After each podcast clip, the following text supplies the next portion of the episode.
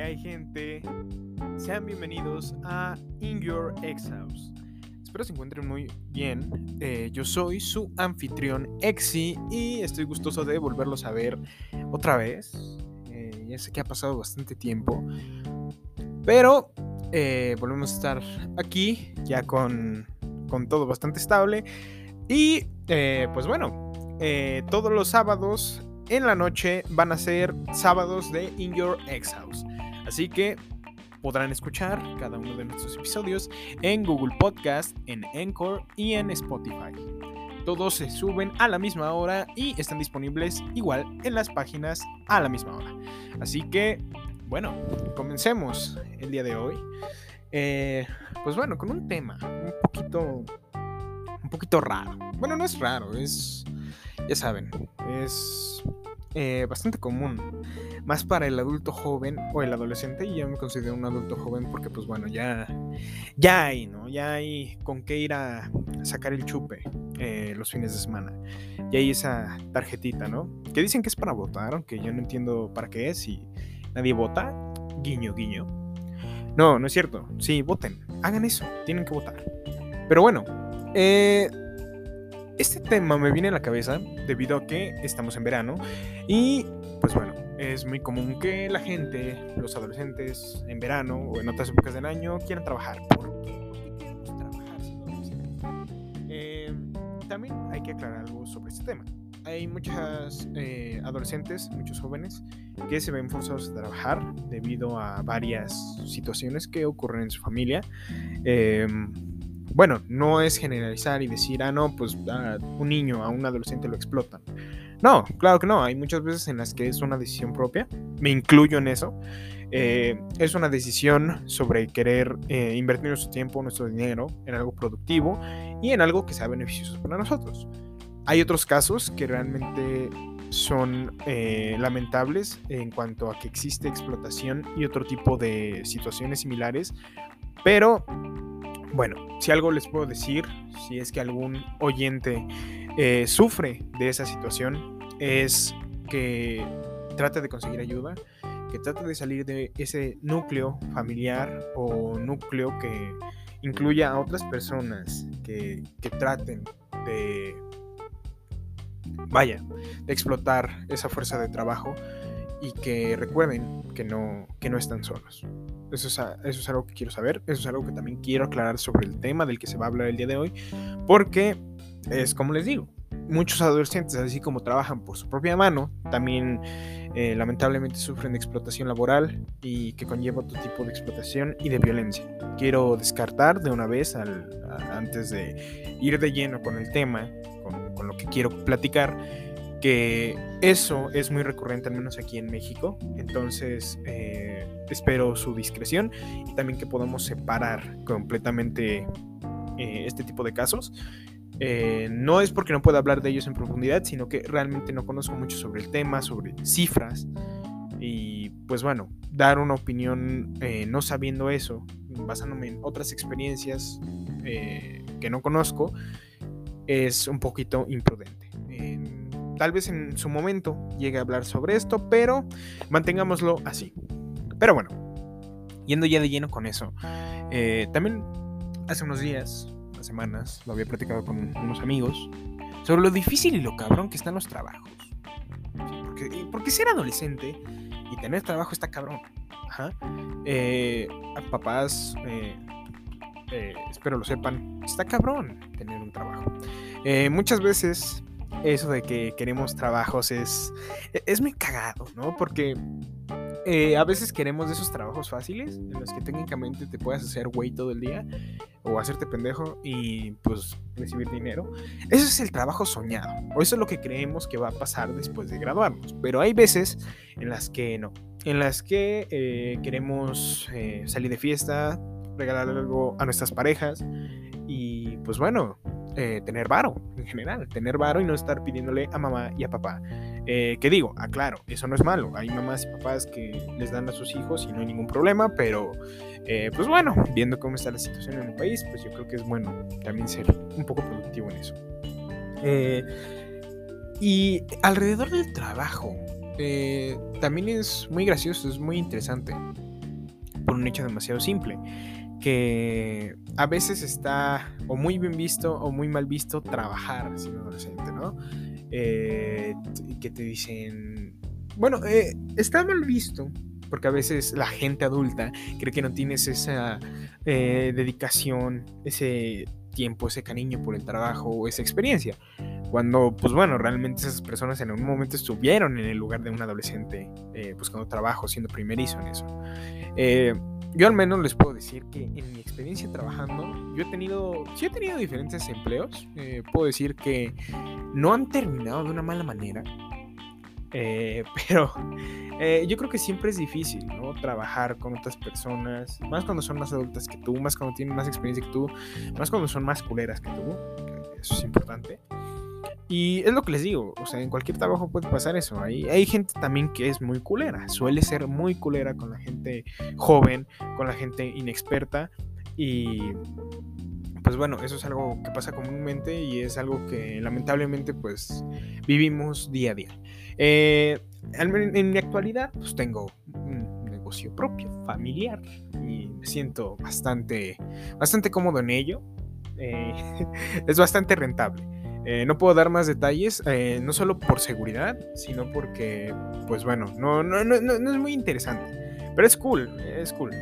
Eh, y aparte, pues hacer este video podcast para todos ustedes, pues me encanta, ¿no? Entonces, pues, ese es un plus.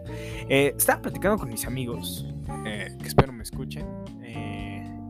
mis queridos amigos, ellos ya saben quiénes son si están escuchando, que sepan que los amo, que los adoro en una noche de tragos, estábamos platicando sobre eso, ¿no? Está cabrón. Eh, pues bueno, ellos, ellos eh, no, no, voy a especificar sus trabajos porque, pues bueno, eso es algo personal y de ellos. Pero, pues sí, o sea, por lo que veo son trabajos difíciles y existen todo tipo de trabajos.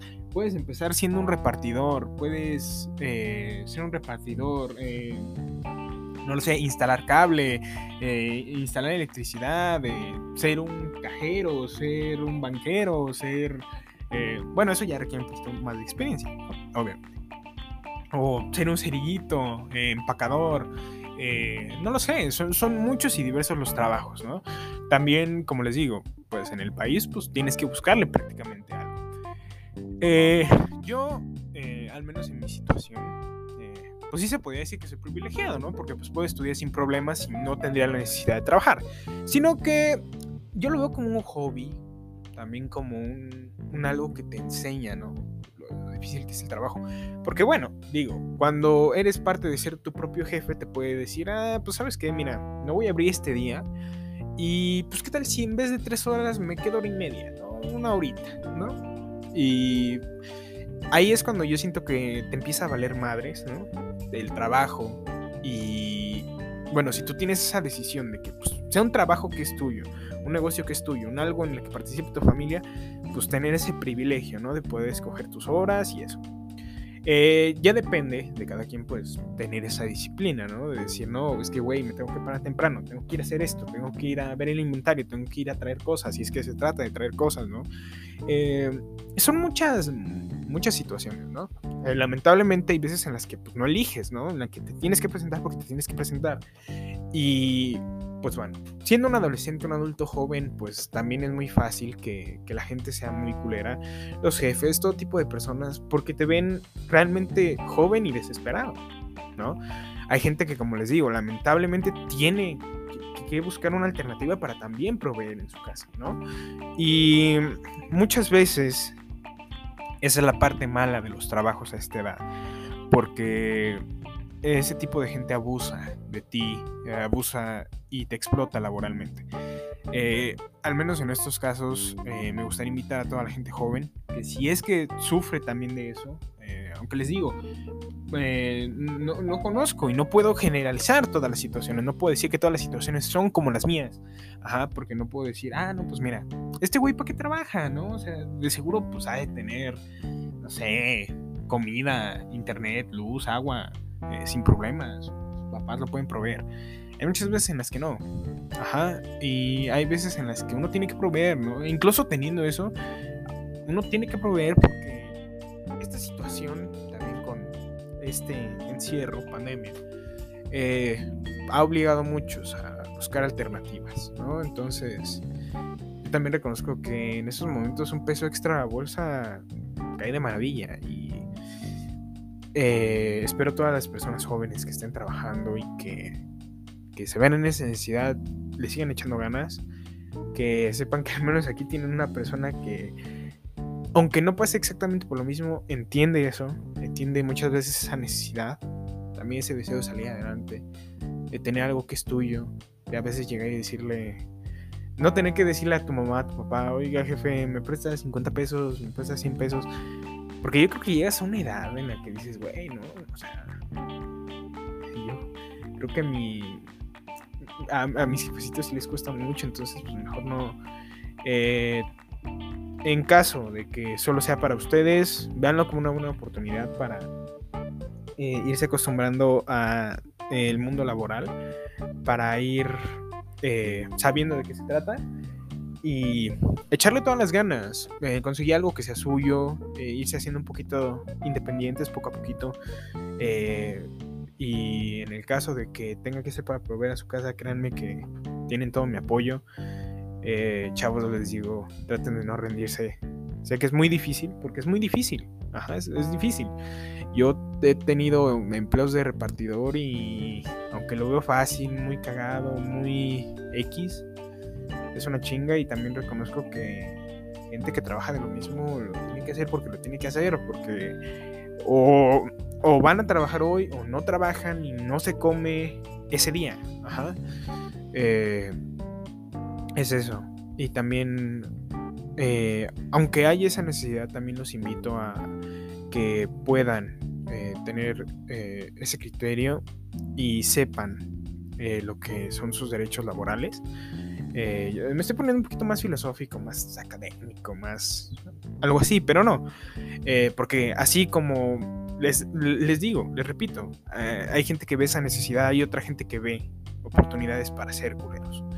Y ojalá y no, no, no pasen por eso, ojalá y trabajen con gente honesta, gente que los respete, respete su dignidad y su valor como personas. Y en caso de que no sea así, créanme, tienen todo mi apoyo al menos en la plataforma tanto de Anchor, eh, eh, hay una sección de comentarios. También espero habilitar eh, otras secciones de comentarios en el Instagram del podcast, que también lo tenemos habilitado. y abrir otros espacios para que ustedes, si quieren, puedan platicar conmigo, platicarnos nuestras, sus experiencias y poder ayudar un poquito. les digo que que son ese tipo de cosas las que a veces uno como adolescente pasa y que a veces no todos los adultos entienden. ¿Por qué? Porque también los adultos son diferentes, ¿no? Hay adultos, ya saben, ¿no? Que están forjados de piedra y que dicen, no, güey, pues yo tenía como tres trabajos y mi primer carro. Ya saben, esa gente que, que no es empática y que no entiende que las cosas cambian. Que a veces las cosas, aunque sean nuevas, son difíciles, más difíciles, ¿no? Que ya no son los mismos trabajos, que hay mucha gente mala que, aprovecha, ¿no?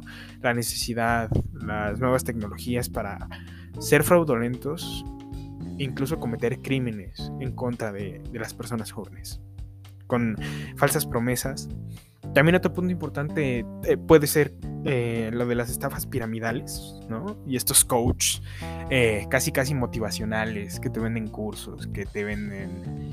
No, güey, es que mira, estamos en una... En una empresa y tú me tienes que dar, pues mira, una cuota, pero te va a tocar a ti, pero háblale a tres amigos. Gente, sepan eso. Es una estafa piramidal. Ajá. ese tipo de empresas no vende nada, no da nada, o puede aparentar, ajá, puede eh, aparentar vender un producto, un servicio, no sé qué chingados, pero eh, no se lo crean. Ajá, em, se entiende esa necesidad, pero créanme que hasta, eh, que hasta un trabajo, como les digo, de repartidor es muy digno, muy provechoso, es un gran trabajo, ajá, del que, ok, no te vas a hacer millonario, pero, bro, tan siquiera estás un poquito más seguro y pues tienes quien te responda, ajá. Porque de otra forma esas personas se desaparecen y bye. ahí tu supuesto trabajo y ahí tu, tu, tu, tu inversión, ¿no? Eh, les digo que también es muy común este tipo de empresas de gana 5 mil pesos al mes, pero háblale a tres amigos, es como se va haciendo la pirámide. Y también los invito a que no caigan en eso, Ajá, también con coaches motivacionales que te venden libros, que te su saco personalizado, ¿no? Ya saben, esa gente que pierde debates y que, eh, pues bueno, no vamos a decir como qué tipo de personas son, pero ya, lo reconocerán, crean contenido, tienen una barbota, usan, les digo sacos acá y te dicen, no, güey, es que eh, pues, para invertir, eh, invierte un millón de pesos, aunque no tengas, o los que te dicen, ¿qué quieres? 100 eh, pesos, un consejo millonario. Otra frase que les puedo decir, eh, no sé si alguna, alguno de ustedes conozca la serie de Atlanta, muy buena serie, sale Donald Glover. sale Donald Glover. Entonces, bueno, si no conocen a Donald Glover, es un, muy buen actor. o Childis, Childis, creo que sí, Gambino, eh, hace también buena música, muy buena música. Eh, entonces, eh, pues bueno, él dice esta gran frase, no tenemos tiempo para invertir. Los pobres no tenemos tiempo para invertir, porque los pobres están tratando de no ser pobres. Ajá. Y necesito comer hoy, no en septiembre. Ajá. les digo, esto no, no, es como que haya salido de mí, sale de un diálogo de la serie. Y es algo muy cierto. Lamentablemente en el país hay muchísima pobreza. Más de la mitad del país está en estado de pobreza. Y eh, también estas personas de estas pirámides se aprovechan de esa desesperación, de esa pobreza, de ese desconocimiento para hacer eso. Ajá. Van con el típico el pobre es pobre porque quiere. Cuando no. Ajá. Al pobre lamentablemente le tocó estar así. Ajá. Y trata de sobrevivir día a día. Y no solo es él, es su familia. Ajá. Y en su familia también hay gente que son niños, son adolescentes, son adultos jóvenes y le tienen que buscar y tienen que sobrevivir de lo que sea. Ajá. Entonces, decir eso es algo muy ignorante. Eh, decir, ¿no? Pobre es pobre porque quiere. No, no, hermano. Cuando creces te das cuenta de que la situación está cabrona y de que si no buscas cómo salir adelante, lamentablemente así es. Ajá, el país no te brinda las herramientas para que puedas salir adelante, pero eso es lo que yo les puedo decir y recomendar. Eh, eh, es muy curioso como de una pregunta, de un diálogo tan sencillo como ¿qué cabrón es el trabajo? Nos podemos dar cuenta de que hay mucho detrás, ¿no? De que realmente es muy difícil el trabajo, es muy cabrón y desgastante, pero también quiero que sepan que siempre hay esperanza de superarse, de no rendirse. Gente, si tienen la oportunidad de seguir estudiando, aprovechenla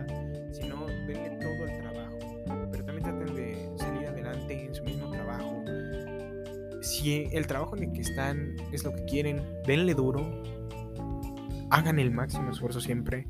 Y si tienen mejores oportunidades, saliendo de sus estados, de cualquier lugar en el que crean que no tienen un crecimiento, háganlo, arriesguense. Pero traten de ser cuidadosos con este tipo de personas que se aprovechan de su necesidad y que creen y consideran eso. Ajá. Eh, como les digo, en mi experiencia también, también es difícil ser un adolescente. Adolescente ya no, adulto joven. Porque eh, a veces la gente, y suena mal, ¿no? Pero la gente te, quiere chingar. Aunque no sean personas, les digo que sean los jefes de las estafas piramidales. Son las mismas personas. A veces tus clientes te quieren chingar. Bueno, yo no les voy a decir exactamente en qué trabajo, pero pues bueno, digamos que tengo que ofrecer productos de una primera necesidad. A veces eh, toca comentarios como es muy caro, como y es lo menos, como eh, es que tú das muy caro, es que rebájame y lo compro. Ajá. Ese tipo de regateo. Eh, también insultos. No, no, no, muy fuertes, pero sí molestia. ese tipo de comentarios. Días buenos, días malos también. Eh, y más por la gente que tiene que vender productos. Les digo, pues sí, ¿no? Hay veces en las que me va chido, muy chido, a veces me va mal, muy mal. Y eso es a lo que te atiendes cuando tienes un negocio. Y, pues bueno, tienes que, salir adelante. Al menos a mí en esa experiencia. Y algo que tiene que ver con el regateo. Es que yo antes... Eh, eh, ahí estaba adolescente, quería agarrar la maña del regateo. Que iba a un tianguis y le decía, ya jefe, ¿cuánto es lo menos? No, pues qué tanto. Ok. Eh, yo quería que estaba bien. Hasta que me tocó. Eh, una vez yo estaba vendiendo pues, un producto. Un producto tiene, un, tiene tal precio, ¿no? Eh, supongamos que no a todos los productos le vas a ganar mucho, ¿no? ¿Qué le ganas? Máximo la mitad. Máximo, máximo, máximo. Hay productos a los que le ganas un peso, cinco pesos, dos pesos. digamos que al lado de mi negocio yo tenía una competencia los días jueves. Y pues bueno, eh, ese negocio que es familiar se dejó varios años hasta que pues, se volvió, se hizo recurrente y pues bueno. Eh, pues bueno, la competencia daba las cosas mucho más baratas. Desconozco los estados, o sea, ahora sí que la estrategia, no sé si se compra, no sé si las personas tenían productos de millares, si los obtenían ilegalmente, desconozco. Ajá. Entonces ese día eh, me dice una señora, em, dame tal cosa, ok, sí. Le, le, digo el precio. Y me dice, me faltan dos productos más. Le digo, ah, bueno. Entonces, otros dos es tanto. Y me dice, ¿pero cómo? Si la otra vez yo te compré. Eh, cosa falsa, porque pues bueno, digamos que esa señora yo nunca la había visto, entonces pues no, no tenía sentido. Ajá, pues, nunca la había visto. digo, no, pues es que no soy yo, es otra persona. Me dice, ah, bueno, ¿y por qué no me los das a tantos por tanto? Le digo, no, señora, yo no, yo no trabajo así, yo no, yo no soy un mayorista, yo soy un menudista. ¿no? Yo no vendo eh, pues, tantas piezas mucho más bajo porque realmente no, no, no consigo ganar nada. Entonces la señora se molestó como no tiene una idea. O sea, se encabronó muy feo. Eh, parece que le hizo una seña obscena. Parece que. wow. Digo, entiendo, ¿no? Eh, la situación es cabrona, pero es como de, bueno, si no estuviera cabrona la situación, tal vez no, me preocuparía por no venir a vender, ¿no? O sea, no me preocuparía.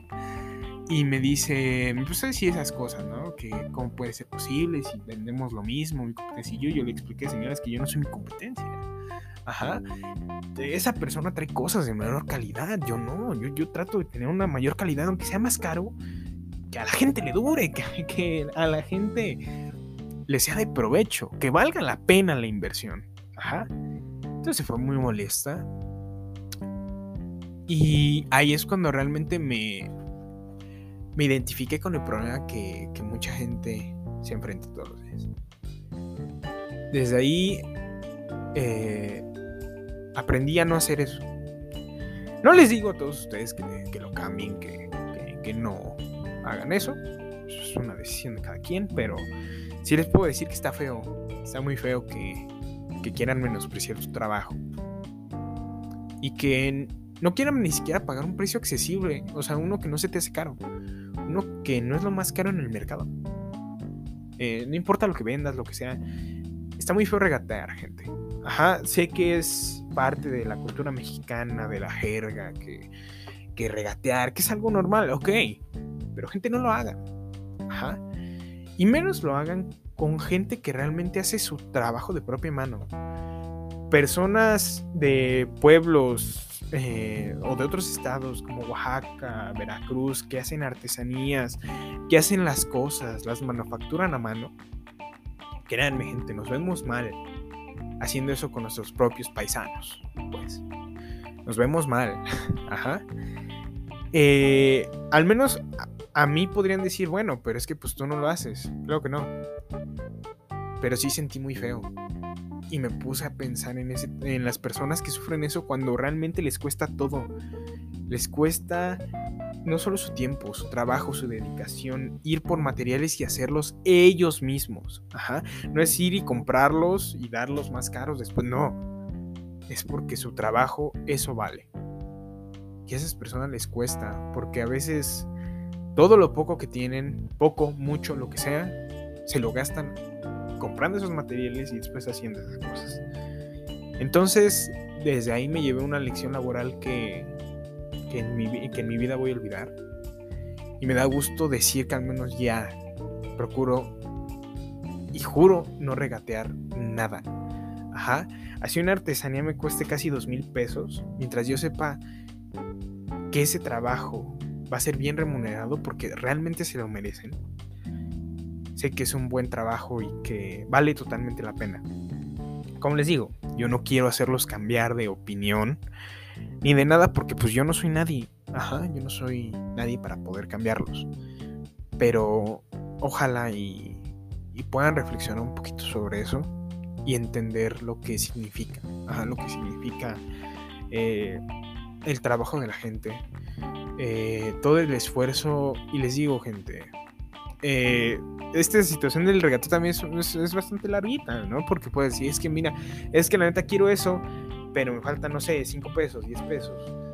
Ok, va, te faltan 5 o 10 pesos, pero también no quieras que te lo den a la mitad del precio. Y menos cuando son ese tipo de cosas que la gente hace. Ajá. Traten de no hacerlo. Ok, la situación está difícil, lo sé. Pero tratemos de darle dignidad al trabajo de las demás personas. Como cualquiera de nuestros trabajos se merece esa dignidad. Eso es lo que debemos de hacer. Y creo que son experiencias que aunque chiquitas te cambian mucho esa manera de pensar y te llenan de experiencia. Pero bueno, eso, esa es la, pequeña experiencia, una pequeña anécdota más. Varios temas que se vienen aquí. Me da gusto volver a estar con ustedes. Eh, sé que eh, ser constante no es un adjetivo mío, pero ojalá y esto a muchas otras personas les pueda servir para reflexionar un poco, para sentirse acompañados, eh, para sentir que los entienden con todo lo de los trabajos. Créanme gente, los entiendo. Los quiero, los amo y espero esto haya sido de ayuda para ustedes. Eh, estamos de vuelta en In Your Ex House, donde estoy mucho más activo en el Instagram. Eh, ya sé, son fotos mías, pero trataré de, de, ya quitarlas y que sea 100% muy, muy enfocado en todos los episodios. Y pues bueno, quiero que sepan que los amo, que los quiero, que todos los sábados nos vamos a estar escuchando. Y próximamente a través del Instagram los voy a estar informando sobre dinámicas para poder escucharlos a ustedes o hablar en grupo alguna vez. Eh, estaría muy cool esa experiencia. Esto es lo único que les puedo decir. Yo soy Exi. Me encantó estar con ustedes de vuelta. Esto fue In Your Ex House. Espero estarnos escuchando la próxima vez. Hasta luego.